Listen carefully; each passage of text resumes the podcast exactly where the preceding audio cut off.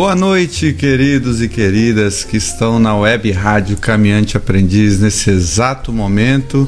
Que coisa boa ter vocês aqui nessa noite maravilhosa de 11 de julho de 2020. Agora são exatamente as 18 horas e 3 minutos.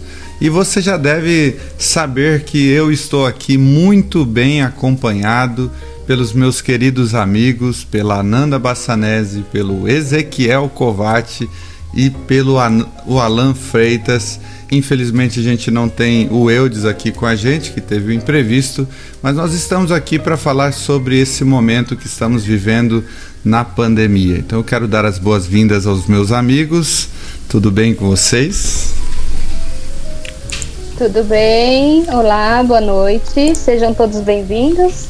E é uma honra estar aqui com vocês, meus amigos do iCast. Estava morrendo de saudade. Obrigada. Coisa boa. Parafraseando a Nandinha aí, pessoal, boa noite. É um prazer maravilhoso estar aqui conversando com vocês. Eu estou um pouquinho mais tarde aqui, já são 10 horas e 4 minutos. E é uma satisfação enorme poder estar aqui mais uma vez, principalmente com essas quatro pessoas né, que fizeram tão bem na minha vida e fazem tão bem na minha vida durante muito tempo. E a gente possa ter uma conversa bastante alegre, bastante sadia com vocês. Boa noite, eu quero dizer que eu estou muito, muito, mas muito feliz com esse reencontro, estar tá aqui com os meus amigos, iCasters, e a gente está aqui de volta agora por esse canal de comunicação maravilhoso que é o Web Rádio Caminhante Aprendiz. É, muita gente aqui que ouve a rádio não sabe da nossa história, não sabe do nosso podcast. Acho que até valeria a pena a gente gastar aqui alguns minutinhos só informando os queridos que estão ouvindo o, o que é o iCast, o que é o podcast, ou qual é a nossa trajetória juntos, né? E, e para atualizar eles em relação ao momento que a gente está vivendo, também em relação ao iCast, né? Então, para aqueles que não conhecem, um podcast é como um programa de rádio mesmo, disponibilizado online pelas diversas plataformas como Spotify, Anchor e Deezer e até também por sites da internet, né? E, e a gente criou esse podcast lá no finalzinho do ano retrasado. Então foi no final de 2018. Começamos o ano de 2019 gravando toda semana e falamos de vários assuntos, inclusive vocês já devem ter ouvido aqui na Web Rádio Caminhante Aprendiz, todos os dias às 10 da manhã nós temos reprises, inclusive desses bate-papos. E daí quando chegou mais ou menos ali em agosto, a gente por vários motivos a gente não continuou, não conseguiu continuar com o iCast, com a gravação semanal. Aí passamos aí o ano de 2020 inteirinho sem gravar e hoje nós estamos aqui no primeiro encontro do iCast em 2020. Novas pessoas, pessoas super amadurecidas já com o tempo, né? Esse tempo que a gente passou longe. Temos muitas coisas para contar, etc. Só que não. É, eu ia falar da hashtag, mas aí você já foi primeiro. Foi mais rápido. É, mas basicamente é isso. Eu esqueci algum detalhe aí do iCast que vale a pena guardar e recordar? Acho que é isso, né? Começamos a fazer alguns podcasts também de poesia e tal.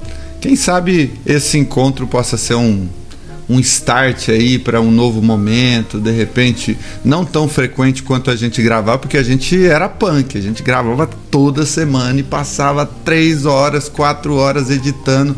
A gente estava num gás muito bom de repente nessa nova, nesse novo momento a gente consiga fazer isso com um pouco menos de frequência, mas a gente não perca esses momentos de conversa sobre determinados assuntos e tal. Bom, eu acho que vocês ouviram o Ezequiel falando sobre horário, é porque aí na, na cidade onde ele mora, né, que é em Dublin, na Irlanda, é um horário super diferente do nosso, é bem mais tarde lá. Então, para aqueles que não entenderam por que, que o Ezequiel citou a questão do horário, é por causa disso, tá bom? Bora, meu povo, conversar então sobre a pandemia. Bom, e aí?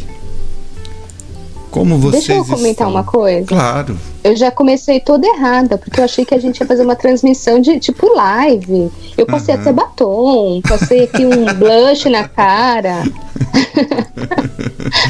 Ou seja, pela rádio não dá para ver mesmo que eu tô toda bonita, né? Não dá, mas eles já estão imaginando uma pessoa né, feminina com batom. Fique tranquila porque a imaginação do tá nosso bom. povo é fértil. Gente, é. E uma outra coisa também que eu queria falar antes de qualquer coisa é que vocês podem interagir com a gente aí, tá bom? Você tem aí na própria no aplicativo da Web Rádio Caminhante Aprendiz a opção de recados. Vocês podem mandar um recadinho aí. Tem a opção de chat também, se você quiser entrar, eu também estou aqui ao vivo. O que você colocar aí, não é? A gente pode comentar aqui durante a nossa conversa sobre a pandemia. E aí, meu povo? Só precisa deixar alguma pergunta? Isso, uma pergunta, qualquer coisa que vocês quiserem comentar, vai ser bastante interativo e vai ser bastante interessante ter vocês também nessa conversa. E aí, meu povo, como é que vocês estão lidando com a pandemia? Como é que está sendo aí nesses diferentes lugares? A Nanda está em São Paulo, capital, o Alan está em, no Rio de Janeiro, capital, o Ezequiel está na Irlanda, eu estou no interior de São Paulo, em Presidente Prudente, Conta aí a experiência de vocês, como é que está sendo a pandemia aí na região de vocês? Então, eu vou aqui em São Paulo, capital. Hoje a situação está, ao meu ver, bem desesperadora, né? Porque parece que não existe mais pandemia aqui em São Paulo. É, as pessoas estão delibera de, deliberadamente indo para a rua né? Eles vão estão indo para parques, é, supermercados, é, bares, uhum. qualquer situação de uma vida normal, rotineira, as pessoas estão é, executando, sabe? Não está tendo nenhum controle da, dos governantes, não, assim, não tem uma regra, sabe? Se tem, ela só existe no papel, ela não está sendo executada. Sim. E, por exemplo, hoje mesmo a minha filha foi ao mercado para mim comprar um item que nós estávamos precisando. E aí ela falou: mãe, é desesperador, porque as pessoas pararam de respeitar até um metro e meio de distância na fila. As pessoas pararam de respeitar isso. Só estão, na verdade, eu, eu até exagerei. O, o, que de regra está sendo efetuado é a utilização da máscara. O contrário, mais nada, assim. Então, eu não sei o que isso vai dar, né? Uhum. Mas eu imagino que muitas vidas serão ceifadas, assim, tristemente, sabe? Eu fico bem chateada, muito chateada mesmo. E é estranho, né, Ananda, porque os números não dizem isso, né? Os números não estão mostrando que o Brasil está em declínio em relação à pandemia, pelo contrário, né? A gente só vê os números aumentando, 1.200 mortos todos os dias, a gente tem essa triste notícia, né? E, e as pessoas estão cada vez mais, vamos dizer assim, relaxando na sua, na sua preocupação com, com a questão do vírus. Ou então tem algumas pessoas que já pegaram e daí dizem assim, ah, já que eu não vou pegar de novo mesmo, é, andam de qualquer forma, quer dizer, não vem também a possibilidade de elas carregarem o vírus na própria roupa e, enfim, e passar de outras maneiras também para as pessoas. Então isso é bem complicado. Talvez o exemplo até, né, né uhum, né, Rodrigo? Né, você tem que dar o exemplo, você tem que é, ser cidadão, gente, pelo amor de Deus. Uhum. Né? E aqui tá bem cruel, bem difícil mesmo. Bem, eu até comento com minhas filhas aqui, né, que eu, nós estamos morando juntas nessa época de pandemia, não estamos fazendo aquele revezamento com o pai. Sim. Porque antes da pandemia elas ficavam um tempo com o pai e um tempo aqui em casa comigo. Então, desde quando entrou a pandemia, nós resolvemos em conjunto que elas ficariam aqui em casa comigo. E está sendo assim desde então. E aí nós comentamos aqui em casa, poxa, em tal lugar, tipo assim, tipo uma piada interna. Pô, ali no bar ali não existe é, coronavírus. Ah, no supermercadinho ali, mãe, não existe coronavírus. Então, onde a gente vê que o povo está exagerando na liberdade, Uhum. Né, sem tomar os devidos cuidados, sem ter os protocolos de cuidados, a gente faz essa piada interna aqui em casa e a gente até se sente mal, como se a gente fosse até idiotas, assim, entre muitas aspas, de uhum. estarmos em quarentena e toda a humanidade fora daqui não, sabe assim? Parece sim, que é isso que sim. acontece. Você imagina assim, são duas duas adultas, mulheres jovens adultas, né, que estão se privando de não não saírem, não encontrar os amigos, não fazerem nenhum tipo de balada, enfim, tal, elas e vendo as outras pessoas fazendo é realmente muito difícil, viu? Não é fácil. Sim, sim. E aí, meu querido Alan, como é que tá aí no Rio de Janeiro? Então, Rodrigo, a situação aqui não é muito diferente do que relatou a nossa amiga Ananda. O Rio de Janeiro é uma cidade que historicamente tem uma simbologia importante para a política nacional, apesar de já não ser capital né, há, há um bom tempo, foi capital durante é, alguns períodos importantes na, no processo histórico do Brasil, colônia, império, república. Então, tudo que acontece aqui meio que tem uma ressonância nacional importante. E nós vimos aí uma disputa política acerca da questão da pandemia. O nosso governador é, surgiu do nada no cenário político e, e logo assumiu o governo do Estado já pretende né, se lançar a presidência, né, disputar a, a, a, presidência da República. Então, houve aí uma disputa entre os poderes, o governo estadual com o governo federal, e aí a prefeitura e esses três entes federativos não se entendiam. E, infelizmente, né, muito triste dizer que esse momento foi um momento aproveitado por algumas pessoas para roubar, para desviar dinheiro público. O nosso ex-secretário estadual foi preso ontem ou anteontem, se não me engano. Encontraram 5 milhões de reais no apartamento dele, é, aqui na Zona Sul. Eles compraram né, é, respiradores em pagamento antecipado. Na verdade, descobriu-se que não eram respiradores, eram carrinhos para aplicar anestesia. Os sete hospitais de campanhas que deveriam ser montados logo lá no começo da pandemia, dois apenas foram montados e não estão funcionando como deveriam. Enfim, é, tudo que não podia acontecer, aconteceu. E a população né, tem também, é, boa parte dela, ignorado o fato de que nós já passamos de 70 mil mortos no Brasil. Fora a questão da subnotificação, porque várias, vários pesquisadores apontam para esse fato, né, de que esse número pode ser 14 vezes maior do que o número que tem sido noticiado.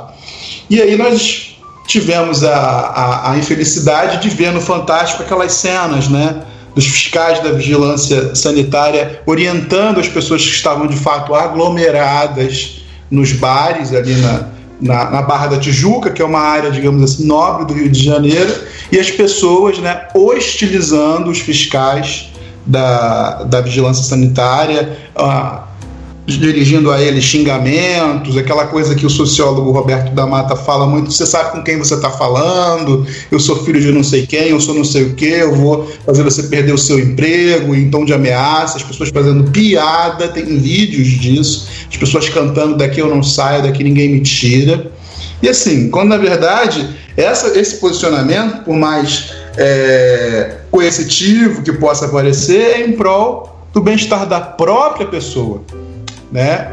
Mas as pessoas preferiram o caminho da negação, né? O caminho do não tô nem aí, do não vai acontecer comigo, ou se eu tenho algum recurso financeiro, né? Como um plano de saúde, posso pagar bons médicos, isso vai, posso até pegar, mas eu não vou morrer. Mas a questão é, esse é um pensamento muito egoísta e perverso, porque não é só você. Claro. Você lida com outras pessoas e você pode transmitir isso para pessoas que não vão ter capacidade biológica de enfrentar isso e que não vão ter recursos financeiros para lidar com, com a enfermidade como você. Então, assim, o pensamento coletivo, é, para algumas pessoas, ele não existe. Que, na verdade, estava dizendo isso agora à tarde com a Melina, que essa pandemia só revelou quem as pessoas eram pessoas egoístas, materialistas, pessoas sem responsabilidade social, né? Farinha pouca o meu pirão primeiro, se comigo estiver bem, não importam os outros.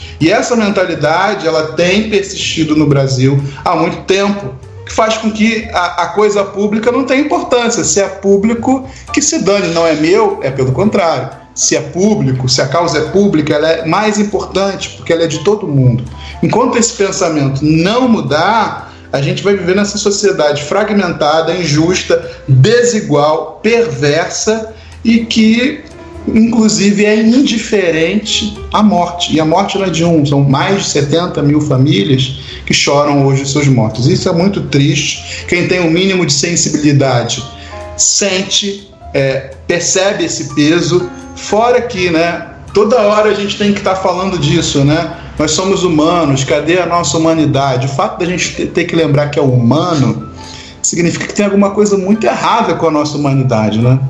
Porque o cachorro ele não fica, né? Será que eu sou cachorro? Eu sou cachorro? Ah, eu tenho que lembrar que eu sou um cachorro. Não.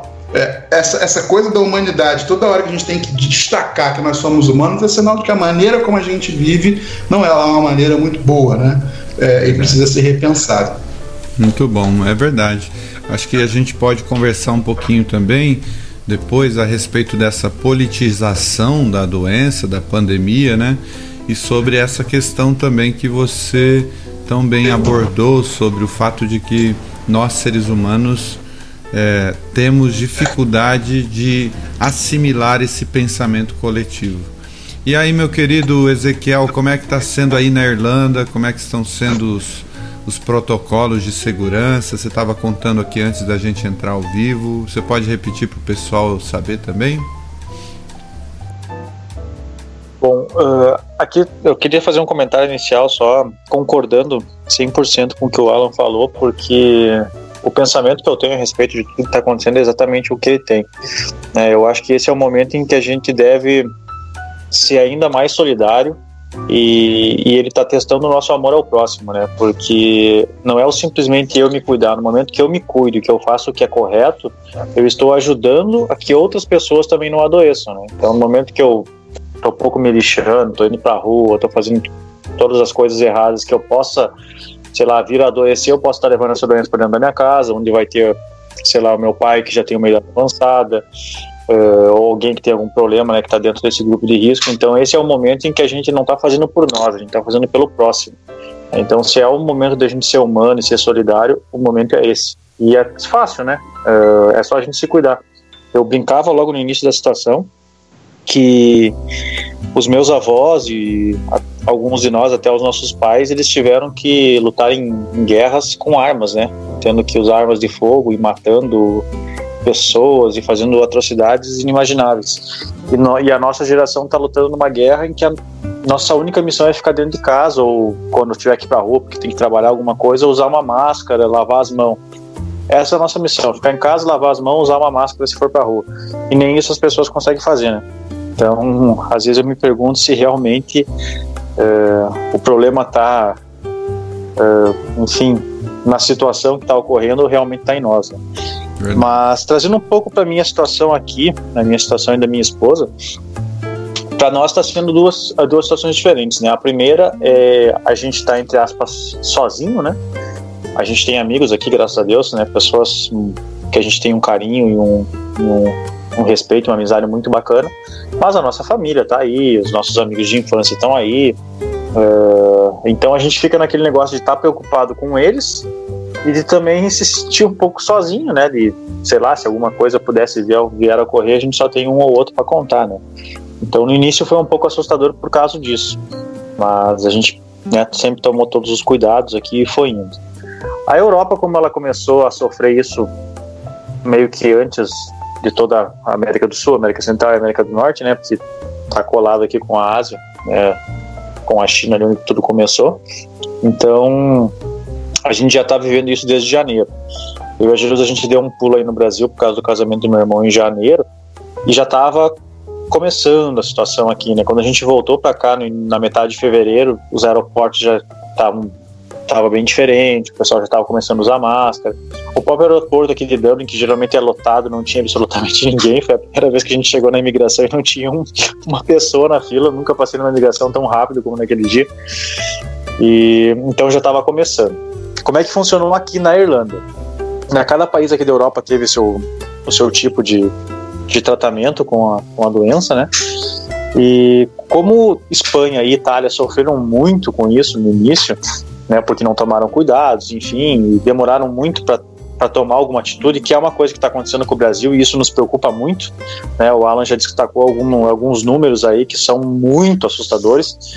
E, e, isso ocorreu aqui com a Itália e com a Espanha, né? Que foram deixando, foram achando que era brincadeira e quando viu explodiu e era um pouco tarde. A Irlanda, vendo isso, tomou providências muito rápido. Então, antes mesmo de ter o primeiro caso aqui, as escolas foram todas fechadas, nas né, escolas e universidades, então as aulas foram suspensas. Logo que a gente chegou aqui na, prim na primeira semana, já fizeram isso. E assim que teve os dois primeiros casos, que ainda eram meio suspeitas, assim, mas era quase certeza que já era, depois acabou se confirmando, eles começaram a fechar as coisas. É, então começaram a fechar pubs, essas coisas que geralmente né, muita gente. E eles fizeram esse pronunciamento, se eu não me engano, numa sexta-feira. É, que eles estavam fechando algumas situações e que quem pudesse trabalhar de casa, home office, fizesse isso. E daí no sábado foi fotografado muita gente nos pubs aqui que tem no centro, mas muita gente, assim, ó, uma galera na rua, dentro do lugar, e isso caiu nas redes sociais e virou um auê aqui. Né, o povo indignado, que o pessoal estava tentando fazer as coisas e as pessoas não estavam ligando. Aí, por causa desse, desses posts, dessa confusão que deu, o, o governo aqui, principalmente o ministro que estava na frente de tudo, ele meio que se irritou e declarou lockdown e tudo começou a fechar.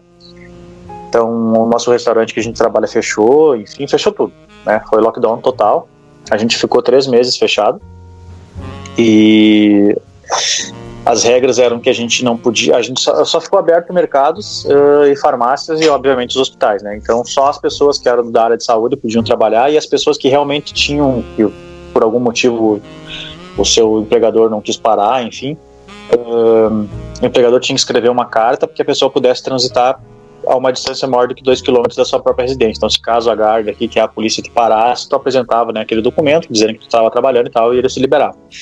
Caso você estivesse caminhando ou fazendo alguma coisa que tu não estivesse trabalhando e se afastasse desses 2 km e tu fosse parado por algum desses policiais, existia duas situações. E a outra tomava uma multa, que eram valores bem salgados, né, mais de mil euros, ou poderia até ser preso, dependendo da situação, se tu estava infringindo alguma coisa muito grande. Então a regra era essa, era ficar em casa, podia sair para ir em farmácia ou mercado e tu podia se afastar até no máximo 2 km para exercício físico, caminhada, se tu tivesse algum parque perto da sua casa e sempre mantendo 2 metros de distância, obviamente que isso não era tão respeitado.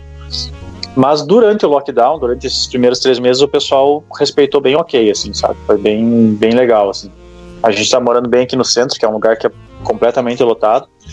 E durante esse período, como a gente ia no mercado, que é bem próximo da nossa casa, que fica uns 500 metros, e ele fica bem na área central ali, a gente via as ruas bem vazias.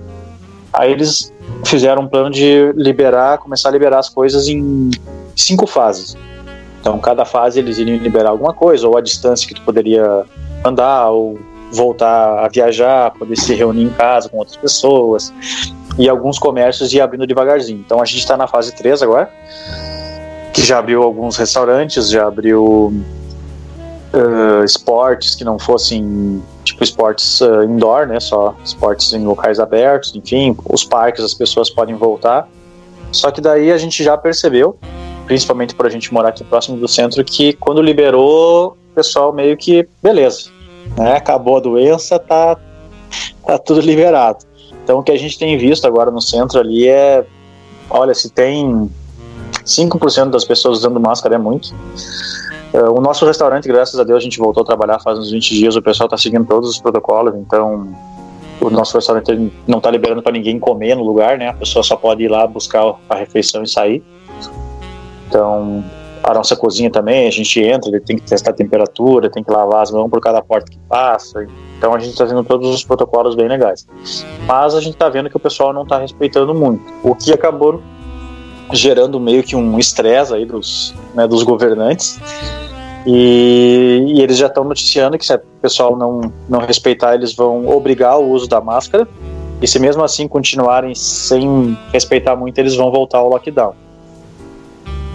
Por que, que eles não querem voltar ao lockdown? Desde que se iniciou o lockdown aqui na Irlanda, uh, o governo tem ajudado todo mundo que trabalhava. Então, nenhum trabalhador, ficou sem, sem receber. Então, a gente recebe, recebe bem um valor bem substancial por não estar tá trabalhando. Né? A gente é pago aqui por semana, né? não é por mês. Então toda, toda sexta-feira a gente recebe. Então eles pagaram um valor bem alto. É, até algumas pessoas no início ali que nem recebiam tanto assim, estavam recebendo 350 euros por semana. Mesmo que tu recebesse menos, eles estavam dando uma ajuda meio que geral assim nesse valor. Então é um valor bem substancial para quem vive aqui, porque não se gasta muito para viver. E como eles fizeram isso durante três meses, né, isso dá um rombo meio grande nos cofres. Então, por isso que agora, eles, como eles estão reabrindo o comércio, as coisas estão voltando aos poucos, eles estão pedindo para que a população respeite, por favor, para que eles não precisem ter que voltar de novo e talvez não consigam ajudar da mesma forma. Entendi. É interessante, né, como cada lugar está lidando com isso. E eu fico pensando assim, você estava me falando sobre essa questão dos mil euros de multa. Eu fiquei pensando aqui na realidade de São Paulo também, que o governador estabeleceu uma multa de 500 reais para pessoa que anda na rua sem máscaras e de 5 mil reais por pessoa que estiver dentro de um estabelecimento comercial sem máscara. Então, no caso, é o estabelecimento que, que paga 5 mil reais. É claro que talvez seja um pouquinho diferente aí na Irlanda, mas aqui no Brasil, infelizmente, a gente sempre tem aqueles estágios de consciência, né? Você sempre, primeiramente, apela para a autonomia das pessoas. Isso que é, de fato, você fazer uma recomendação. Olha, a recomendação do Ministério da Saúde ou da OMS, né, que diante dessa pandemia se adote esse protocolo de saúde. Agora, veja, nós estamos numa pandemia, então esse não é o momento de ouvir políticos, não é o momento de ouvir uh, pessoas de áreas diferentes do que aqueles que de fato entendem a respeito da pandemia. Por isso que é o, o grande risco de politizar a pandemia é por causa disso. Porque a pandemia ou o vírus, ele não respeita partido político, esquerda, direita, ou qualquer tipo de pretensão à presidência ou ao, ao governo do estado. Então, eu penso que nesse momento. Posso fazer um adendo? Oi, pode fazer. Aproveitando isso que tu está falando da política, só para o pessoal ver um pouco da diferença. Por exemplo, aqui uh, na Irlanda, esse primeiro-ministro, é que geralmente é eles que tomam a frente, né? não é o presidente nem nada. Uhum. Uh, ele tava, ele ia sair do cargo quando, quando iniciou a, a pandemia, enfim, o pessoal pediu para que ele ficasse porque ele é médico formado é, fazia muitos anos que ele não trabalhava mais como na, na profissão, porque ele já estava na política fazia um bom tempo. Uhum. Então ele, res, ele respeitou o pedido do povo e, e, do próprio presidente permaneceu no cargo. Ele uh, agora semana passada que ele acabou saindo, né, porque realmente ele já tinha que ter saído desde o início do ano, mas ele ficou no cargo pelo conhecimento médico dele. Ele voltou a trabalhar como médico nos hospitais para ajudar. Então, para tu ver um pouco da diferença, né? Em vez aqui ficar nessa briga política, o cara ficou pelo conhecimento, pelo respeito que ele tinha para poder ajudar e agora que ele conseguiu, faz quase uma semana que a gente não tem caso aqui. Se eu não me engano, ontem foi noticiado do, duas suspeitas, hum. mas já baixou para zero, né? Então, só para dar uma adendo para essa diferença que está falando. É, então. E aqui não, aqui aconteceu uma politização da pandemia, então os governadores adotaram uma medida, o presidente tratou dessa questão da pandemia de uma outra maneira. E então nós temos assim, infelizmente no Brasil, a gente não tem uma voz central. A gente não tem assim uma voz de um governo que está ouvindo a OMS, quem entende a respeito do assunto, quem lida com outros tipos de pandemia, com outros tipos de, uh, de epidemias, que estudou muito a respeito disso. Não, nós temos, na verdade, uma divergência que foi para o campo da política. Então, é, a política, essencialmente, ela deveria, obviamente, entender qual é os interesses do povo. Então, não é que a política seja negativa em tempos de pandemia, é que a nossa forma de fazer política no Brasil, há algum tempo já, tem sido uma maneira muito estranha, muito desequilibrada, com muito ódio, com muita briga parece briga de torcida organizada. A gente até já tratou desse tema aqui no nosso iCast, né, quando a gente trouxe Eliane Vani para falar uh, sobre política e também o nosso amigo Diego Camilo, lá de Redenção do Pará. Então eu me lembro bem que a gente estava tratando desse assunto, quer dizer, tudo virou é, uma briga sem fim. E nesse momento de pandemia, o que acontece? O primeiro apelo é sempre para consciência. Olha, primeira coisa, os cuidados que você deve ter nessa pandemia, eles não dizem respeito apenas ao seu bem-estar pessoal, tem a ver também com aqueles que estão ao seu redor. Porque se você simplesmente pegasse a pandemia ou pegasse o vírus e você arcasse com as consequências disso de maneira solitária, a gente até poderia entender que a imprudência das pessoas se deve apenas à falta de amor próprio. Ah, eu não tenho muito amor próprio, então eu vou, não uso máscara, não estou nem aí para isolamento social, para lockdown, para nada. Agora, quando a minha atitude individual influencia o outro, daí entra isso que o que o Alan falou sobre a consciência do coletivo, essa consciência de que nós não somos uma bolha, de que nós somos indivíduos dentro de uma sociedade. Só que daí tudo bem, você apela para a consciência das pessoas. Daí a consciência das pessoas, infelizmente, se mostra ignorante, as taxas de isolamento são mínimas e, e etc. Daí você recorre à política, à lei. Então você estabelece, olha, nós vamos multar em tantos reais aqueles que estiverem sem máscara.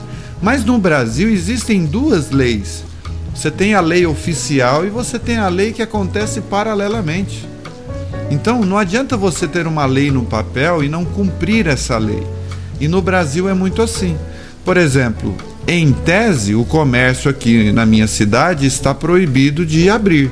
Mas vai lá no centro da cidade para você ver que não tem lugar para você estacionar o carro. Esses dias atrás eu fui em um açougue para comprar um, é, umas almôndegas lá e tal, é, que foram encomendadas, e na frente dele tem um camelódromo. E eu entrei lá, tudo de máscara para poder comprar, e eu perguntei para a moça por que, que o camelódromo está aberto. A moça que me atendeu falou: Mas o camelódromo da nossa cidade nunca fechou.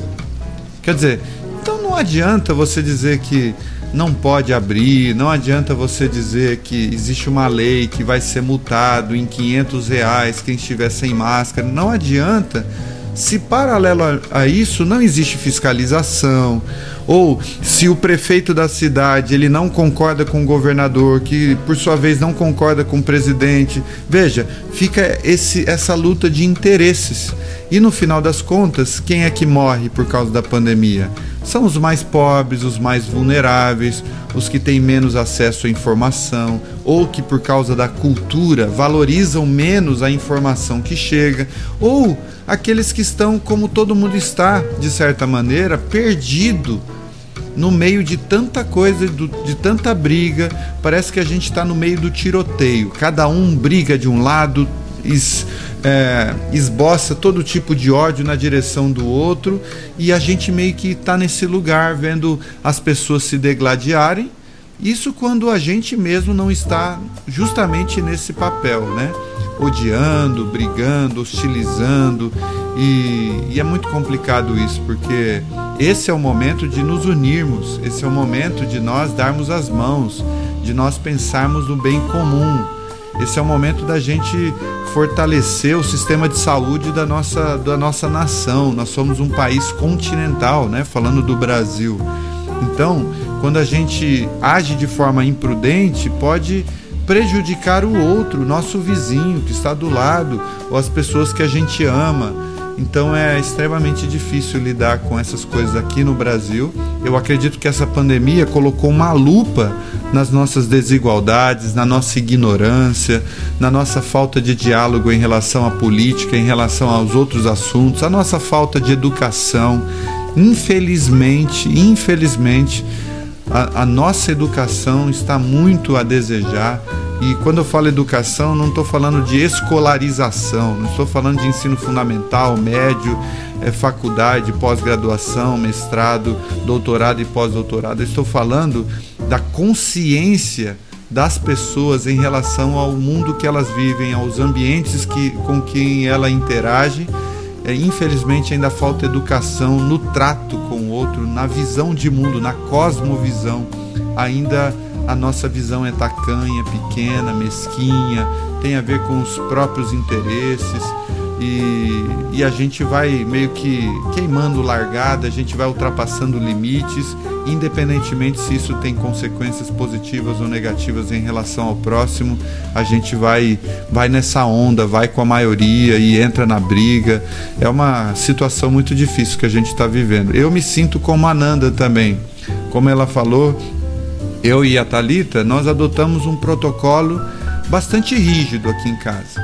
Então, enquanto eu não estava trabalhando, né, fisicamente, a gente não saiu de casa em momento nenhum e a gente fez um acordo com os meus pais. A gente disse: olha, vocês se cuidam bem aí, evitem receber pessoas, não vai na casa dos outros, porque meu pai tem comorbidades, minha mãe também. É... E daí, para a gente conseguir continuar se vendo, a gente faz todo o esforço do mundo aqui, ó, para não para não pegar o Covid, não é? A gente vai adotar a maior segurança possível, vocês adotam aí também, e a gente fica então no nosso convívio restrito. Então, a gente combinou isso e, e é isso que a gente tem feito. No meu trabalho, uso uma, um, dois tipos de máscara. É, aqui em casa a gente faz pelo menos três, quatro meses que eu não vejo meu melhor amigo. Faz seis, sete meses que eu não vejo os meus parentes, tias, primos. É, a gente não faz outro trajeto senão de casa ao trabalho, de casa minha mãe, minha mãe até aqui em casa. É, é esse tem sido o nosso caminho é, nesses últimos quatro meses.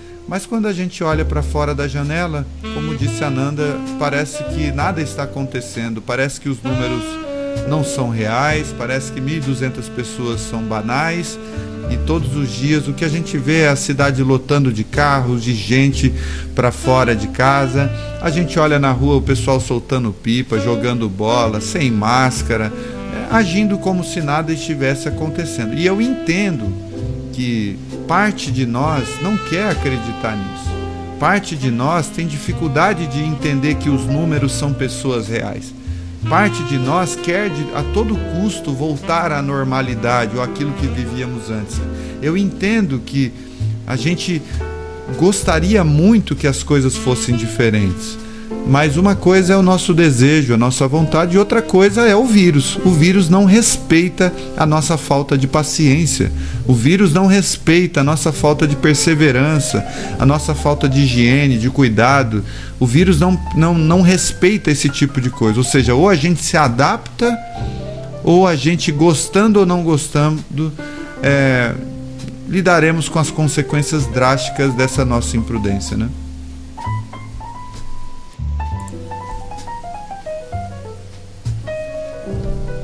Desculpa aí, falei demais, gente. Tá ao vivo, tá? Não tem como a gente editar e cortar os silêncios. Eu concordo em tudo que vocês disseram e o que o Rodrigo disse também. E houve uma hora que você havia dito que é, existe esta. Eu faço a quarentena não é só para me proteger, é para proteger o outro, né? E existem pessoas que falam assim: ah, mas se eu pegar, tudo bem, não tem problema. Se eu pegar, é problema meu. Só que a questão não é se eu pegar é problema meu. A questão é que se você pegar e você não tiver. É, e você for realmente acometido, você for se você ficar com falta de ar, se você ficar doente, e você tiver que ir para um hospital, não o cara lá do o, o, médico que vai te atender, ele não vai falar: "Ah, você falou o quê? Que tudo bem se você pegar e você não quer ser tratado, é isso?" Sabe? Não, ele vai ocupar um leito de hospital, ele vai ocupar um, um respirador de uma pessoa que não estava afim de pegar que tomou alguns devidos cuidados para que não pegasse. Então, assim, essa pessoa está sendo egoísta e está sendo mesquinha porque ela tá falando, ah, para mim tudo bem se eu pegar. Mas no momento que ela pegar e se ela, ah, a doença dentro dela atingir essa necessidade, ela vai ocupar um leito de hospital, ela vai ocupar um respirador que poderia estar tá atendendo uma outra pessoa que não agiu tão, tão de forma tão egoísta e mesquinha como ela. Então, assim, sabe, só queria falar isso da fala que você disse que foi uma, muito boa. Uhum. Tô brava já. ai, ai. O... Só para avisar vocês, nós temos aqui ouvintes queridos que são de Caxias do Sul, Rio Grande do Sul, Santa Rosa, Rio Grande do Sul, Indaiatuba, São Paulo, Passo Fundo, Rio Grande do Sul, Alto Horizonte de Goiás. Então, e Passo Fundo também do Rio Grande do Sul. Então nós temos aqui várias pessoas nos acompanhando. Talvez vocês não tenham é, estado aqui desde o início. Se você quiser, você pode interagir aí pelo aplicativo da Web Rádio Caminhante Aprendiz, tá bom? Tem três tracinhos aí em cima, é só tocar nele, tem a opçãozinha de recado, se você quiser mandar um recado, ou chat, se você quiser interagir aí também pelo chat. Gente, deixa eu fazer uma pergunta para vocês aí, jogar isso no ar. É, quem são as pessoas que vocês têm ouvido nesse momento de pandemia para se informar a respeito da situação é, do Brasil, enfim, da Irlanda? Quais são as fontes de vocês? A gente tem um monte de informações aí rondando as nossas cabeças, tanto em relação a mídias, a sites de notícias, a televisão. Nós temos políticos, temos comentadores de toda sorte.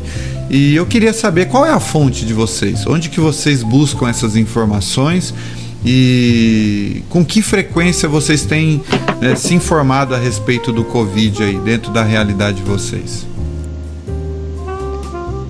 Aqui o primeiro-ministro ele meio que tomou a frente, né, uh, a respeito de toda a situação do Covid. Então era sempre ele que fazia os pronunciamentos.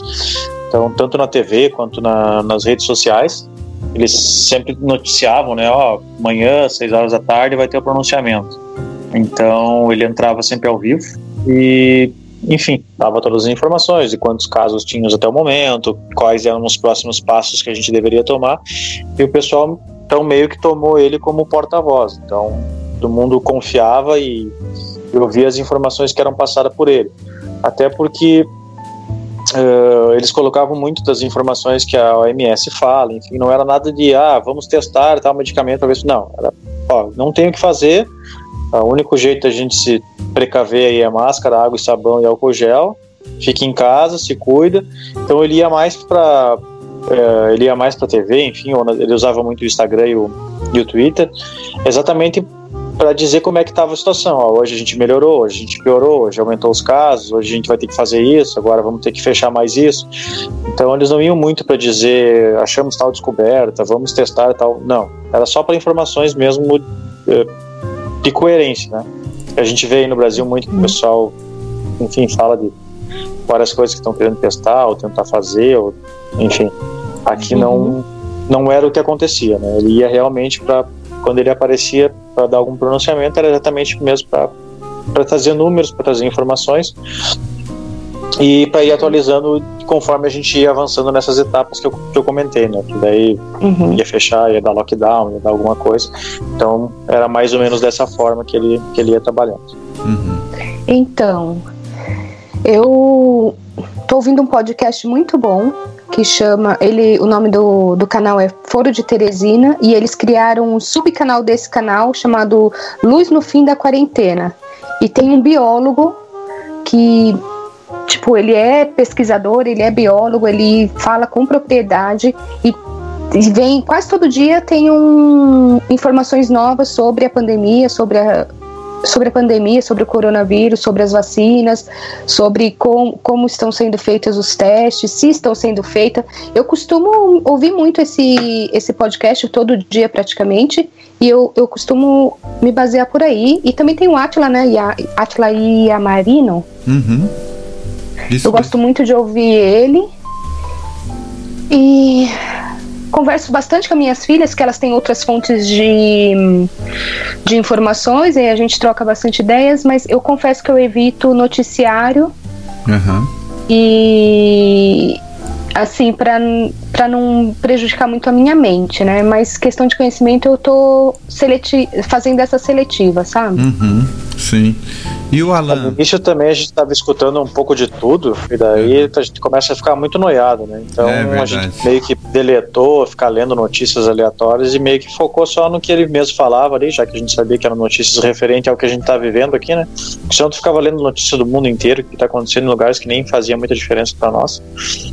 Então a gente meio que focou só no que ele falava mesmo. Sim. Eu acho muito complicado você encontrar um equilíbrio entre acompanhar as notícias e não ficar noiado, como disse o Ezequiel, e também se alienar. No meio da, da, da quarentena, eu precisei me desligar um pouco mais, porque isso estava afetando muito. Eu lido com pessoas em sofrimento o tempo todo. Fora isso, as notícias nada boas, não só as notícias de morte, mas como as coisas estavam sendo é, administradas ou não administradas, né? O que agrava ainda mais, né? Hoje o mundo todo olha para o Brasil assim atônito, né? Não entende o que está acontecendo. E aí eu precisei dar uma desligada e acompanhar eventualmente o básico, porque também se a gente se desliga completamente, as coisas estão mudando numa velocidade muito rápido. Né? Toda hora tem uma medida nova, tem uma, um, uma portaria nova, enfim. Você tem que acompanhar, porque isso modifica drasticamente a tua vida na sua cidade, no seu estado, enfim. É, mas eu gosto muito de observar, né? Então, é, eu comparo, eu ligo a TV em canais que eu sei que tem opiniões editoriais divergentes e assisto um pouco de uma, um pouco da outra. Abro uns quatro sites assim para tentar checar as notícias. Acompanho o Atila, que a Ananda citou, que é um, é um pesquisador e exerce uma função importante hoje de divulgar né, a, a ciência. E como a gente está nesse cenário de fake news, é preciso também se certificar dessas informações. Então, é, checar o que está sendo publicado na, pelo Ministério da Saúde como diretriz, pela OMS. A questão é, e aí pegando o gancho da fala do Ezequiel, o Brasil perdeu essa voz de comando. Luiz Henrique Mandetta, que era o primeiro-ministro né, que lidou com essa situação, ele tinha esse potencial, né, ele tinha essa característica de vir para a TV, de convocar uma coletiva de imprensa e de falar diretamente com a população, trazendo orientações: ó, isso aqui é mito, isso aqui é verdade, haja assim, assim, assado. Num dado momento, ele cai entra um outro ministro que ficou pouco tempo, depois cai de novo e hoje a gente está há mais de 52 dias sem ministro da educação. Então não tem essa figura de autoridade da saúde, né? Que, que, comunique, é, perdão, da educação também, uhum. que comunique a, a população o que ela deve fazer. Né? E aí é óbvio que as pessoas já não querem muito lidar, né, adotar essas medidas quando é, não tem essa figura que tenha essa autoridade, complica com certeza ainda mais, né? Uhum, com certeza. Eu acho então que o Atila Yamarino ele é um dos ele é praticamente unânime aqui. Eu também acompanho ele. Ele é um biólogo, pesquisador brasileiro, formado em microbiologia e doutor em virologia. Como eu disse no início, eu acho que numa situação de caos sanitário, a gente tem que ouvir quem conhece do assunto. Eu não sei nada sobre, sobre vírus. A minha a minha o meu conhecimento sobre isso é bem do senso comum mesmo, né? Então, eu acho bastante importante ouvir quem entende do assunto, quem sabe do que está falando. E é aquela coisa também, né? A gente aprender a ouvir a verdade, mesmo que a gente não goste do diagnóstico. Porque Exatamente. eu acho que é, esse evitar ouvir a ciência, ouvir os médicos, às vezes é para evitar é, ouvir a realidade, essa dificuldade que nós seres humanos temos de lidar com a verdade dos fatos. É por isso que a gente nega o luto, a gente nega as doenças. Por isso que tem muitos de nós que dizem assim: olha, eu nem vou fazer um check-up porque eu não quero descobrir nada. Quer dizer, é melhor eu viver sem saber do que está acontecendo com o meu corpo do que de repente descobrir que tem um nódulo, que tem um problema que precisa ser resolvido. Então nós temos muita dificuldade é, de lidar com a verdade. E nesse momento, a ignorância é o que mata. Não é a verdade dos fatos, não é o conhecimento. O conhecimento nos ajuda a nos preparar. Vamos dizer que já passaram três, quatro meses da pandemia se nós ouvíssemos os nossos cientistas, os nossos médicos, ainda hoje, apesar de estarmos num quadro tão difícil, nós poderíamos sim adotar medidas para poder evitar um mal maior no futuro. Mas o problema é essa luta, essa disputa de interesses, essa tentativa de negar a verdade, esse negacionismo é uma das coisas que destroem a gente em todos os âmbitos da vida. A gente precisa aprender a aceitar a verdade, por mais difícil que ela seja, por mais complexa que ela seja e por mais que ela exija de nós certas adaptações. É aí que eu queria chegar. Quais são as adaptações? Ou talvez assim, o que vocês têm aprendido, o que vocês têm mudado pessoalmente com essa pandemia? É, é claro que ainda está cedo para chegar a uma conclusão geral, nós ainda estamos no processo, mas o que, que vocês notam que vocês já mudaram nesse tempo de pandemia? O que mudou a cabeça de vocês? Quais são as lições que vocês têm aprendido com esse novo momento que a gente está vivendo? Um de Quero cada vez para não tumultuar o iCash aqui. de responder já, botar no gancho, uma coisa que o Alan estava falando ali a respeito, né, de como os números do Brasil assustam. Assustam tanto que a Irlanda ela bloqueou a entrada de alguns países aqui, né? E o primeiro deles foi o Brasil, exatamente porque o pessoal não está se cuidando muito. Então, como não tem controle, eles não vão deixar entrar. Uhum. Então, quem saiu aqui, voltou lá, sei lá, para visitar algum familiar e coisa, por enquanto está proibido de retornar para cá.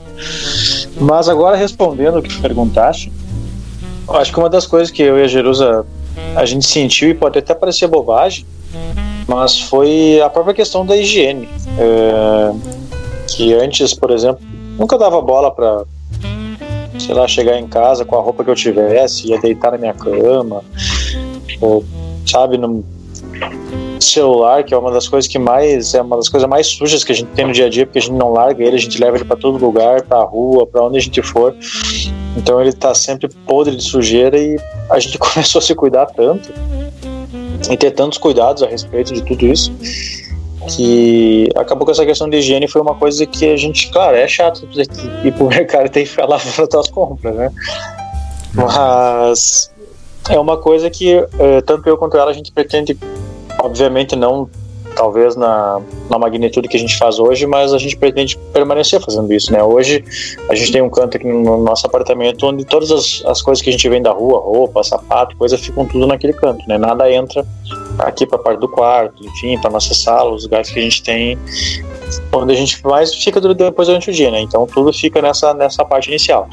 Mas eu acho que o principal sentimento que, pelo menos eu e ela, a gente sentiu aqui, principalmente por estar longe de todo mundo, é essa questão da humanidade da solidariedade de pensar Uh, pensar no próximo mesmo, né? Pensar em como as pessoas que estão longe de nós estão convivendo contra isso, o que, que a gente pode fazer para se cuidar melhor, para poder proteger o próximo.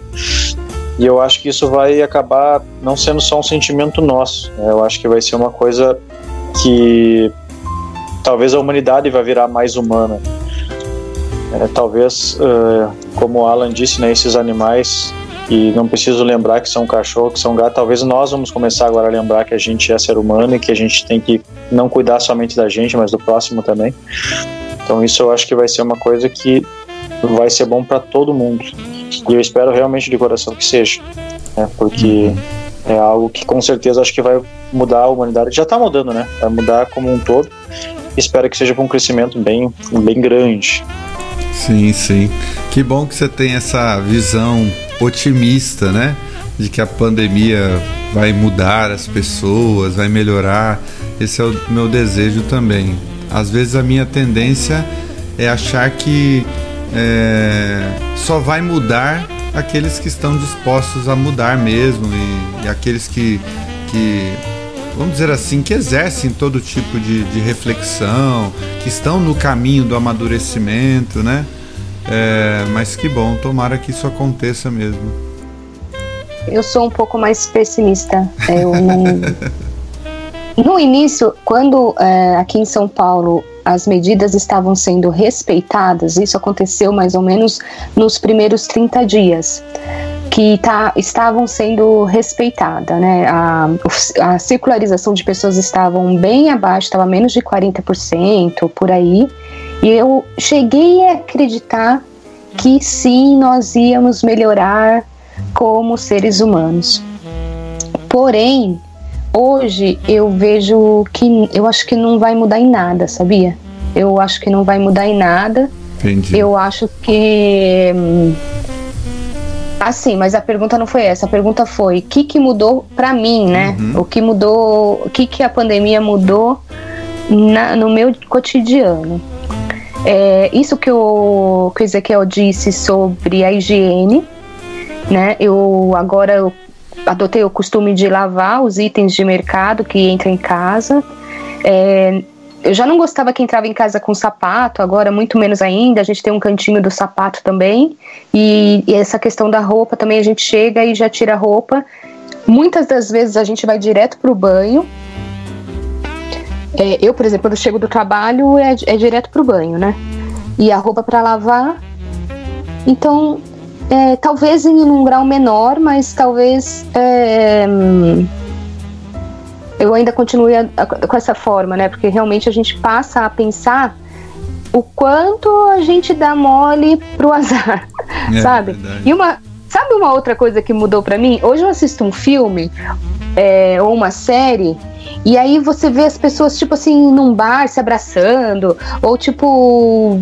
É, sei lá, cometendo qualquer atrocidade dessas que a gente não pode fazer mais. Bate uma inveja, sabe? né, Ananda? É, compartilhando copos. Fala, meu Deus, como assim? Eles compartilham um copo.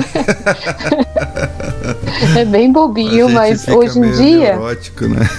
É, hoje em dia eu observo muito mais essas coisas.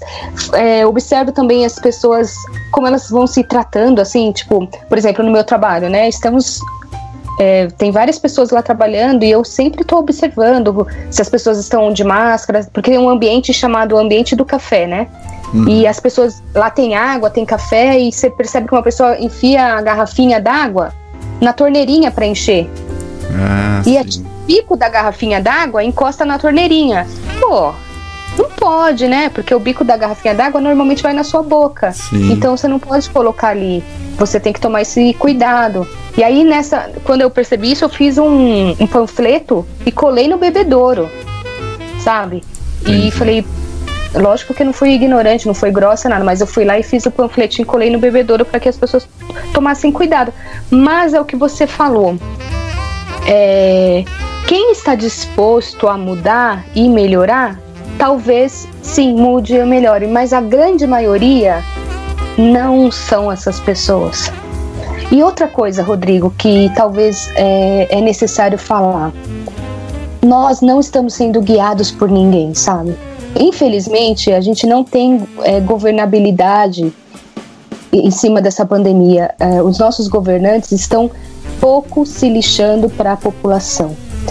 Com informação, sem, é, seja com, com informação, seja com exemplo, seja com o que for, eles realmente não estão preocupados. Isso é o fato. Uhum. É triste. É, só para acrescentar, hoje os dados que são informados na imprensa advêm de um consórcio constituído por órgãos da imprensa que fazem a pesquisa e processam esses dados e divulgam diariamente, porque o Ministério da Saúde responsável por essa função, num dado momento, resolveu esconder os dados numa atitude obscurantista e de desinformação.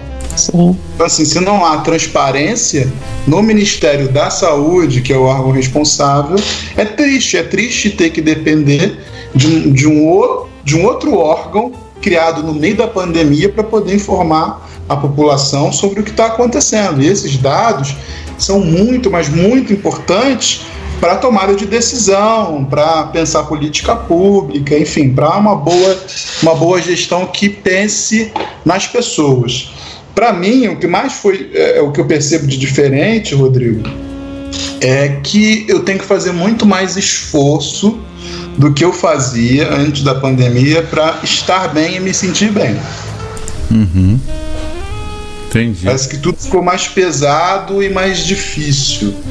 Sem falar que eu, eu tive uma experiência de viver seis anos em seis meses. Esse primeiro semestre do ano foi muito, mas muito intenso, pegando aí o, o gancho do JK, né? Dos do cinco, 50 anos em cinco, né? É, eu tive que profissionalmente me adaptar a uma realidade que eu não estava muito acostumado, apesar de estar muito presente nas redes sociais, de conhecer algumas coisas. Eu não sou também esse ultra fã de tecnologia. Uh, todos os meus atendimentos presenciais, para quem não sabe, eu sou psicólogo, tiveram que ser convertidos, transformados em atendimento virtual. E aí eu passei a ficar horas a fio né, diante de telas. Além disso, é, tive a experiência de começar agora esse ano a lecionar, né, para graduação, e todas as aulas também passaram a ser virtuais. Então a quantidade de horas que eu passei trancado no quarto de trabalho, que é um privilégio ter um quarto de trabalho, né? Nem todo mundo tem a condição de ter um quarto específico para trabalhar. É, e até pela natureza do meu trabalho, eu preciso dessa certa privacidade, é, por lidar com informações sigilosas, por questões éticas e tal. É, muitas horas por dia, coisa assim de 10 horas por dia diante de tela. E aí a coluna deu, deu ruim, deu tilt, tá toda arrebentada. A vista, o sono desregulado, porque essas telas interferem muito né, na questão do sono, o cérebro fica ativo, então não é fechar a tela do notebook e deitar e dormir. Então você passa a dormir mais tarde, o sono fica mais agitado, a alimentação também não é a mesma. Enfim, você precisa criar outros mecanismos para tentar pacificar a si mesmo e tentar tornar essa convivência dentro de casa harmoniosa. Porque de fato tudo fica mais complicado. Até o ir à rua, você precisa repensar se realmente precisa ir. E uma vez precisando, é sinônimo de estresse, porque a gente tem que adotar um protocolo que nós não estamos habituados.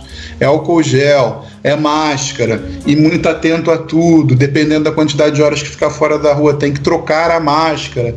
Quando volta, não pode entrar com calçado, tem que trocar a roupa e descartar e, e lavar logo. Descartar não, perdão. Guardar e lavar logo, separado, enfim. Tudo isso gera um desgaste e um estresse muito grande, fora a preocupação né, de você não contrair o coronavírus, de você não ser, né, porque se tem um, um, um oposto né, desse, dessa tensão, daquele que não não está nem aí para nada, tem aquele que se responsabiliza demais e que vai ficar pensando, cara, se eu transmitir isso aqui para minha mãe, para minha avó, né, para uma pessoa mais vulnerável, eu souber que ela pegou através de mim, eu vou me sentir muito mal. E aí tem essa cobrança excessiva, essa carga excessiva que a gente se coloca.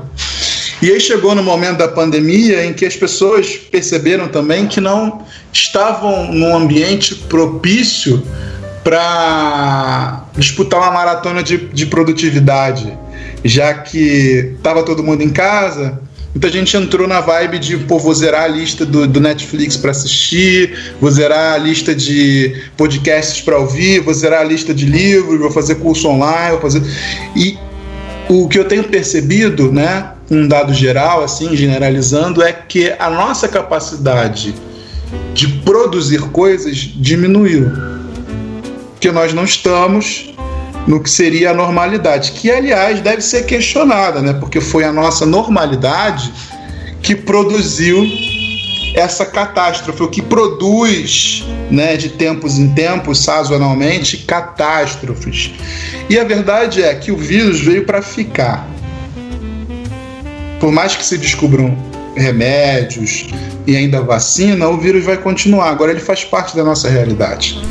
É, é, essa é uma verdade. E quem tem compromisso com a verdade vai ter que assumir isso. O vírus veio para ficar. A gente vai ter que conviver com ele, é, a gente vai ter que lidar com essa situação por muito tempo, até que haja uma vacina eficiente, que possa ser produzida em escala global, que todo mundo possa estar aí vacinado, para voltar a, a, a vida, entre aspas, normal. E eu acho que essa normalidade que precisa ser repensada. Quer dizer, eu posso voltar à realidade em que as pessoas passam três horas num, tra transporte público abarrotado para ir para voltar, em que as pessoas não têm tempo para descansar, para lazer, para família. Enfim, será que vale a pena lutar tanto para voltar dessa forma? Aí eu pego o gancho daquilo que falou a Ananda e falou o Ezequiel. Porque eu acho que a gente tem aí um duplo que não pode ser desprezado, né?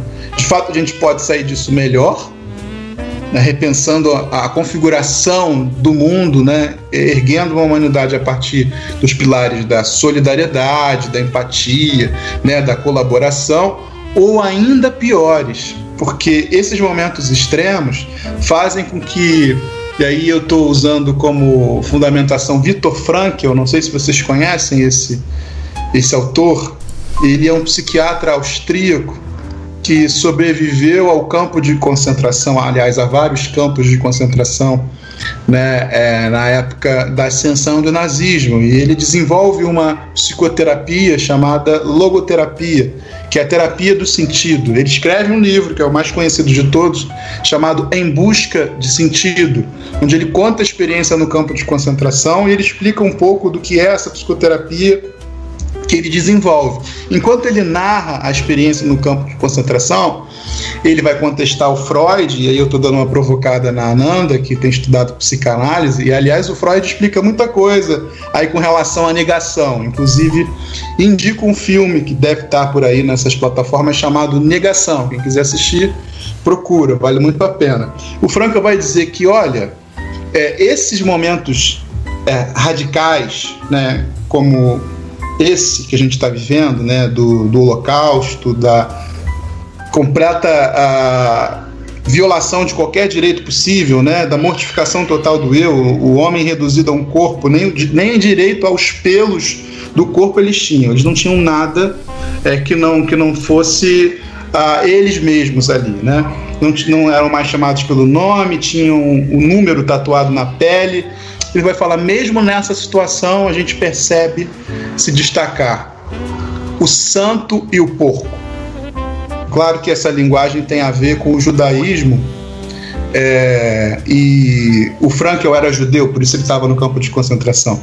Então o porco tem uma coisa assim, né, de aversão, né, para o judeu. E o santo, o linguajar judaico, católico, protestante entende o que é o santo, né?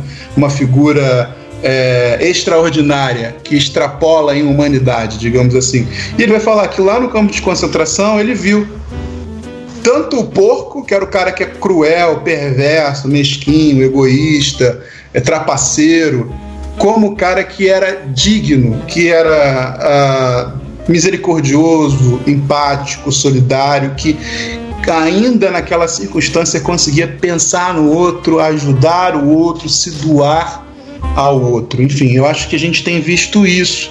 Por mais que o nosso olhar ele se volte para essa questão aí das pessoas que não estão respeitando a pandemia, para as pessoas que estão lidando de maneira absurda com isso, irresponsável e consequente, há também aqueles que têm respeitado, há aqueles que inclusive têm se dedicado a objetivos muito nobres, há iniciativas aí de solidariedade, de apoio às pessoas mais carentes, os marginalizados, os desabrigados, os despossuídos, a população periférica, aqui no Rio de Janeiro, várias iniciativas para doação de álcool gel, de sabonete, de cestas básicas, para as pessoas que estão nas ruas, para as pessoas que estão nas comunidades carentes. Então, ao mesmo tempo, vemos emergir né, pessoas maravilhosas com as quais nós é, ficamos assim admirados né, por sua bondade e pessoas perversas com, a, com as quais ficamos admirados pela sua perversidade e desumanidade. Verdade, verdade. É isso, meus queridos. Agora, aqui em casa, a gente tem vivido uma experiência de isolamento e de protocolo um pouco mais intenso, pelas razões que eu já apresentei. E o que acontece? A gente está aprendendo a se refazer como família também, sabe? Tem sido uma adaptação para nós. O que, que a gente faz como família quando a gente não pode sair do nosso espaço de casa? Ou quando a gente pode sair, mas muitas vezes dentro do carro, é, no máximo a gente pode de repente uma vez ou outra ir num lanche, no drive-thru de um lanche e comer de repente num lugar com uma vista bonita da cidade, algo do tipo, a gente está se refazendo. E uma das minhas preocupações assim nesse processo tem sido a questão da Sofia, sabe? Porque as crianças estão sentindo muito. Se nós adultos já estamos sentindo essa falta de contato físico, de presencialidade, imagina as nossas crianças. Hoje em dia a maior parte das famílias tem um filho, dois filhos no máximo. É, o contato que elas tinham com a escola agora já não tem mais, quer dizer, tudo é mediado pela tecnologia, pela tela do celular. Querendo ou não, as crianças também estão nesse processo de readequação. Então eu vejo a Sofia o tempo inteiro. Eu chego do trabalho, a Sofia já está dizendo: Papai, cadê o álcool em gel? Né? Vamos, o senhor chegou do trabalho, tem que usar álcool em gel. Esses dias eu até dei risada, a gente tava passando no drive-thru da Burger King lá para comer um lanche e o contato que eu tive foi com o entregador, né, do lanche, etc, etc. E daí a Sofia no banco de trás, é, depois que o entregador deu o lanche e tal, ela falou: Papai, eu quero meu álcool em gel. Daí a gente até brincou com ela, falou: Por que, Sofia? Você só olhou pro atendente? Você vai passar o álcool em gel no olho? e a gente caiu na gargalhada. Mas para vocês verem como como até a gente está sendo afetado, mas as crianças estão sendo muito afetadas elas não estão brincando com as outras crianças como antes e com certeza isso vai ficar marcado na vida delas, né, de uma forma muito especial. Mas é isso, meus queridos. É. Eu, eu acho que a gente podia dar uma palavrinha final aí e para a gente poder ir finalizando. Antes de dar uma palavrinha final aí, eu só queria dizer para vocês que eu quero ver se eu consigo é, fazer acontecer, não é? A cada 15 dias, pelo menos, aí, um bate-papo, às vezes até muito menor do que esse. A gente já está aqui há uma hora e 14, 15 minutos juntos falando sobre a pandemia mas eu vou tentar fazer acontecer bate-papos ao vivo a cada 15 dias, pelo menos aí, nem que seja um bate-papo de 20 minutos, de 30 minutos sobre um determinado tema, de algo que seja importante, seja útil, seja interessante. E já deixo aqui o meu agradecimento a Nanda, o Ezequiel. Até mais leve, às vezes. Que coisa boa, gente. Eu tô aqui me sentindo até mandei aí no Skype para vocês. Olha que privilégio ter amigos tão inteligentes. Eu aqui, né? É, pensando nas minhas referências e tal, de repente o Alan traz alguém que viveu lá no Holocausto, já está fazendo trazendo filósofos, psicanalistas para conversa. Olha como é bom ter gente inteligente por perto, gente estudiosa. Eu estou aqui me sentindo muito feliz. É, eu também. E aí, considerações finais de cada um? O que você diria, Ezequiel, no final das contas, sobre essa pandemia?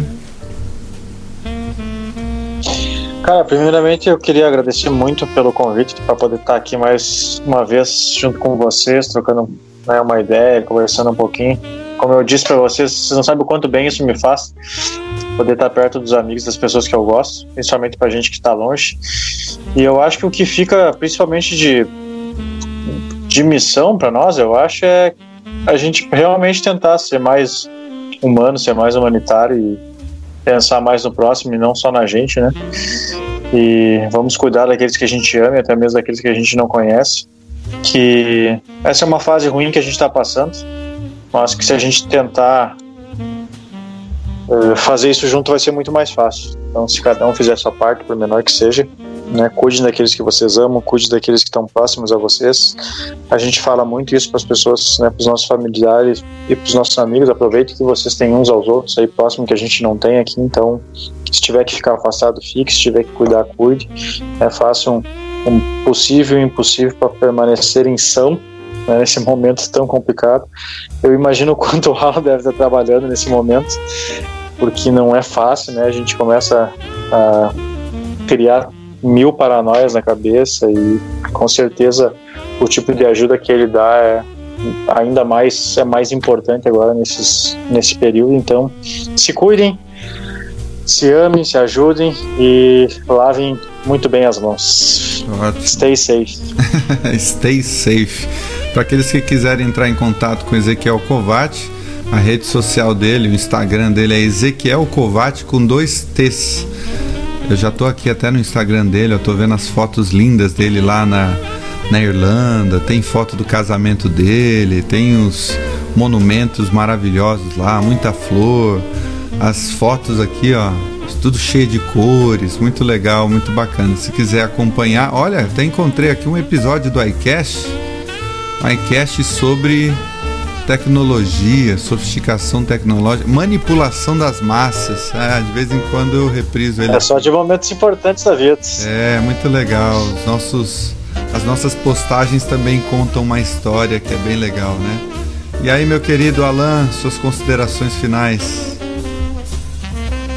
Eu quero só agradecer por poder estar com vocês, desfrutando desse encontro virtual. E que, que bom que tem a tecnologia, né?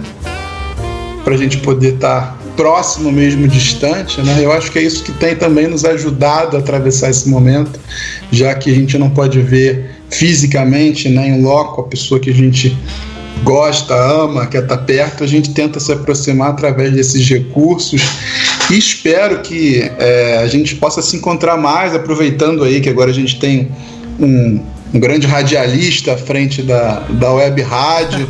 né? Aproveitar esse espaço. Aqui. Grande eu, radialista, eu, eu meu Deus. Uma coisa, Rodrigo. Desculpe, grande radialista. Um sonho. Eu tô realizando um sonho, porque eu sempre quis fazer rádio. Hoje eu tô falando na rádio. Olha que chique, que legal. É, e eu tô bastante feliz por isso. Eu sempre quis falar em rádio, né? E quero dizer para todo mundo que, olha, é, faça aquilo que você tiver em mente que vai fazer bem a você e aos outros. Independente é, de questões macro, de questões mais abrangentes, que se eu pudesse mudar é, essas coisas eu mudaria. Infelizmente a gente não tem controle sobre isso. Mas o que você puder fazer na micropolítica, no dia a dia, faça para o seu bem, para o bem de terceiros. É, a gente precisa dessas boas iniciativas todos os dias, seja onde for. Então, é, se cuide, é, mantenha a, a distância, é, continue ouvindo a ciência, porque a gente vai sair dessa pandemia e a solução é a partir da ciência, não é sem a ciência. Então a gente precisa da ciência, valorize né, a, a ciência, valorize a pesquisa, valorize o conhecimento. Então, assim, leia, se informe, não se deixe enganar, se dominar por ninguém. Tire suas próprias conclusões, inclusive daquilo que a gente está falando aqui. Né? vai checar aquilo que a gente disse, pensa, não compre pacotes fechados, não é porque você gosta de mim, ou do Rodrigo, ou do Ananda, ou do Ezequiel, ou do Eudes, que você vai ter que concordar com tudo. Não. Eu acho, inclusive, até patológico se você concordar com tudo. É, o ideal é que você discorde, né, que você tenha a sua, a sua própria é, consciência, independente de figura A, de figura B. Né, e eu acho que assim a gente vai com certeza sair disso melhores. Espero que melhores. Quero acreditar que, que melhores. Muito bom, querido. Desculpa aí mais uma vez aos grandes radialistas por esse por esse elogio exagerado do meu amigo, tá bom?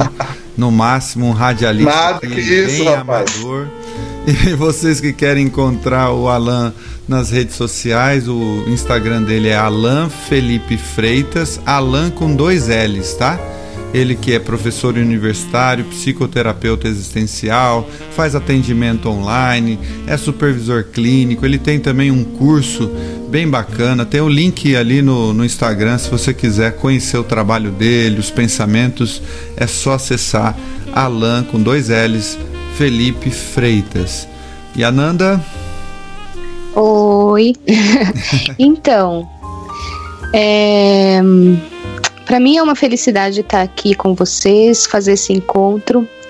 E o que eu poderia dizer é tentem tentamos todos, né? Eu tento isso todos os dias, ficar com a minha mente sã, sabe?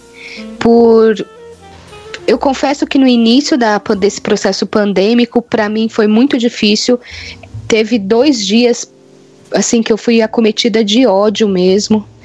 Mas aí eu caí em mim e decidi que não ia ser assim que eu ia viver a pandemia, que eu ia viver a pandemia de uma forma responsável e de uma forma onde a paz apesar de tudo, dentro de mim estaria reinando. Que paz é essa que eu tô falando? Eu tô falando de uma paz de não de estar tá, é, negligenciando com nada, mas é uma paz que não, não é uma paz que está me transformando numa alienada, não.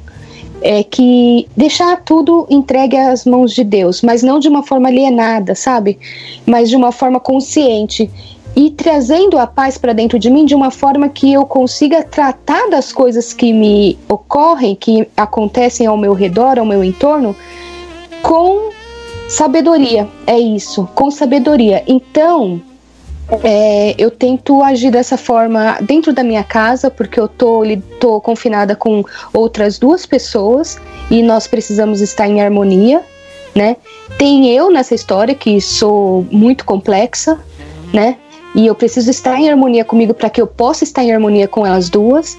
E também eu saio todos os dias para ir para o meu trabalho e eu preciso estar é, em paz para poder ser harmônica com essas pessoas. Então foi essa decisão que eu tomei assim depois do terceiro dia desse ódio que eu relatei que eu senti com vocês, em ser uma pessoa agente de paz.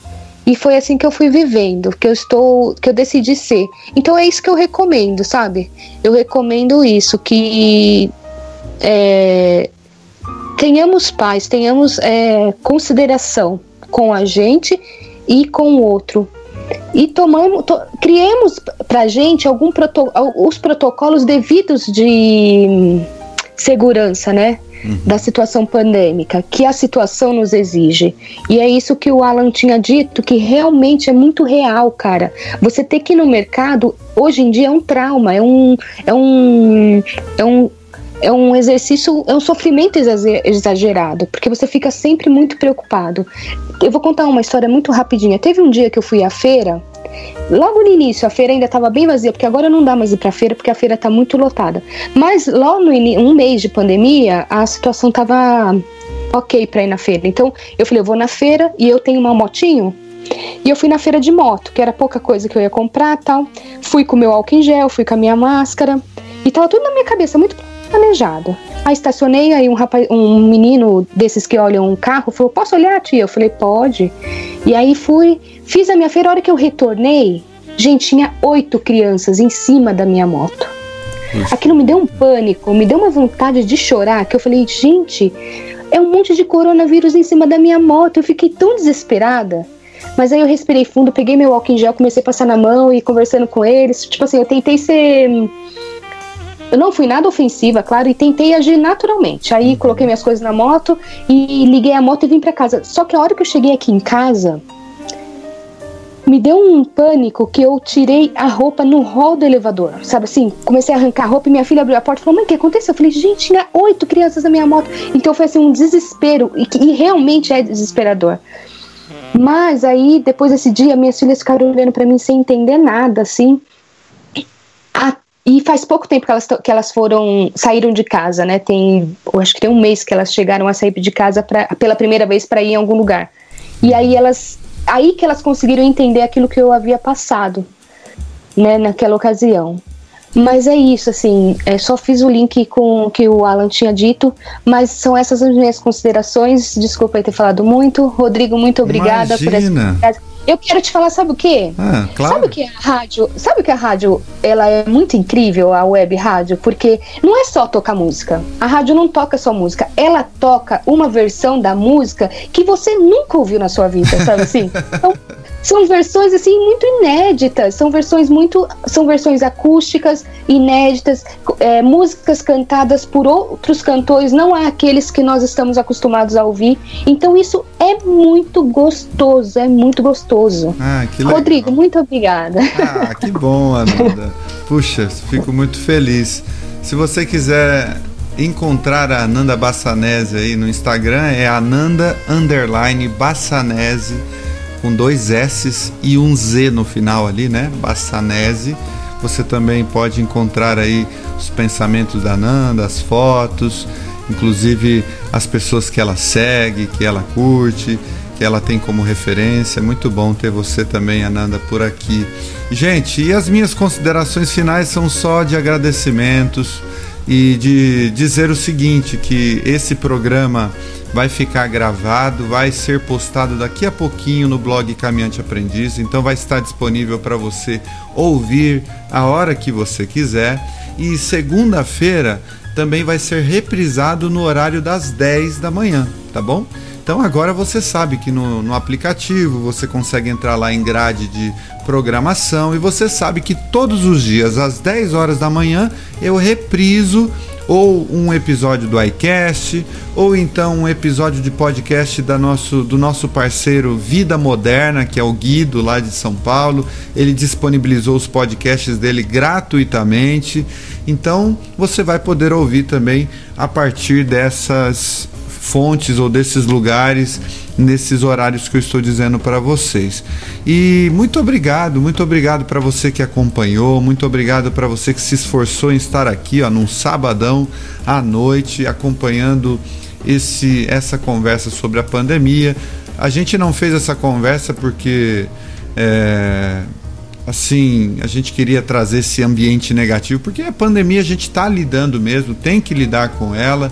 Claro que de vez em quando a gente muda um pouco de assunto, vamos falar de outras coisas, porque outras coisas também estão acontecendo nesse momento, mas foi uma forma de é, nos, nos atualizarmos, uma forma de ouvir a opinião de outras pessoas também sobre como estão lidando com a pandemia e quem sabe esse bate-papo possa ter sido útil para você. Eu também vou postar esse bate-papo como parte do nosso episódio do iCast, então você vai poder acompanhar ele também pelo Spotify, pelo Anchor e por todos os outros agregadores de podcast. Já ah, caso você esteja acostumado a ouvir podcast, você pode procurar lá o iCast Podcast e você pode acompanhar por lá também, nos seguir e, e ouvir os outros episódios gratuitamente. Bom, gente, um grande abraço para vocês. Fiquem aí com músicas diversas da nossa playlist até 23 horas da noite. A partir das 23 horas, vocês têm ali músicas para relaxamento, para dormir bem. Se você quiser é, utilizar a rádio para isso também, fiquem bastante à vontade. Um beijo para todos vocês, para Ananda, para o Alan, para o Ezequiel. Quem sabe num próximo momento a gente consegue ter o Eudes aqui também com a gente. É um grande privilégio para mim. Um beijo e tchau, tchau.